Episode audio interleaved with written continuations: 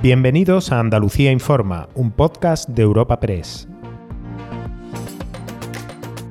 Hoy es 29 de diciembre y estas son algunas de las informaciones más destacadas en nuestra agencia.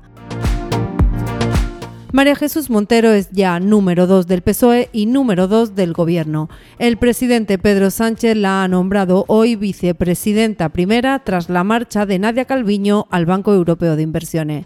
La sevillana será así el segundo cargo más importante del Gobierno que deja en tres la vicepresidencia. El papel de la política andaluza no es visto igual desde el Ejecutivo regional que desde la fila socialista en nuestra tierra. Juan Espada la ha felicitado y ha ha destacado que es un orgullo para Andalucía, pero el consejero de la presidencia, Antonio Sanz, ha querido subrayar que es la ministra que más castiga a nuestra comunidad. Yo hoy quiero denunciar los privilegios que una vez más están recibiendo otras comunidades autónomas en contra de Andalucía, ¿no? Y la verdad es que hace ya eh, toda la etapa esta de ministra de Hacienda de, de María Jesús Montero está significando una etapa de traición y de eh, castigo a Andalucía, ¿no? Y por tanto, mm, ya la señora Montero no defiende lo que defendía aquí.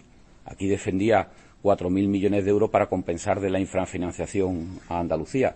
Ahora ya lo rechaza.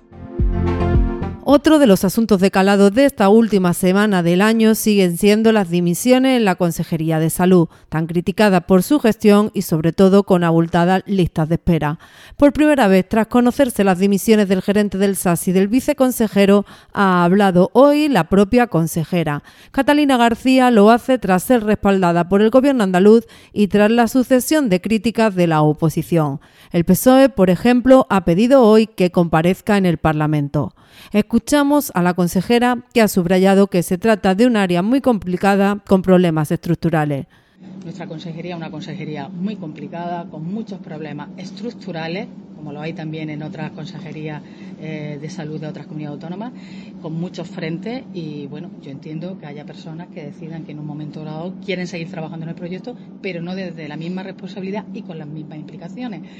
Yo siempre estaré dispuesta a trabajar, siempre estaré a disposición de mi presidente y cuando el presidente decida que no tengo que estar frente a esas responsabilidades, pues yo también sabré dar ese paso Y cerramos con datos festivos porque estamos de fiestas y eso se nota en las reservas, en hoteles y restaurantes, también en los desplazamientos. El último fin de semana del año es un periodo además menos hogareño en el que muchas familias y grupos de amigos optan por tomarse la suba al ritmo de la campanada fuera de su domicilio.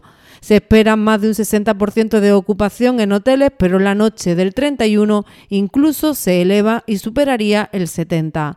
Eso a nivel regional, porque hay lugares como la provincia de Granada con la cumbre de Sierra Nevada o también Sevilla, la que pueden alcanzar hasta el 80. Rafael Barba es el secretario general de la Federación Andaluza de Hoteles y Alojamientos Turísticos. Los datos ratifican un poco el comportamiento que estamos teniendo por parte de la demanda eh, durante prácticamente todo el año. Estamos hablando de incrementos leves, incrementos con respecto a datos de 2022, eh, que es un buen, es un buen síntoma, eh, síntoma de fortaleza del destino y fundamentalmente de la oferta.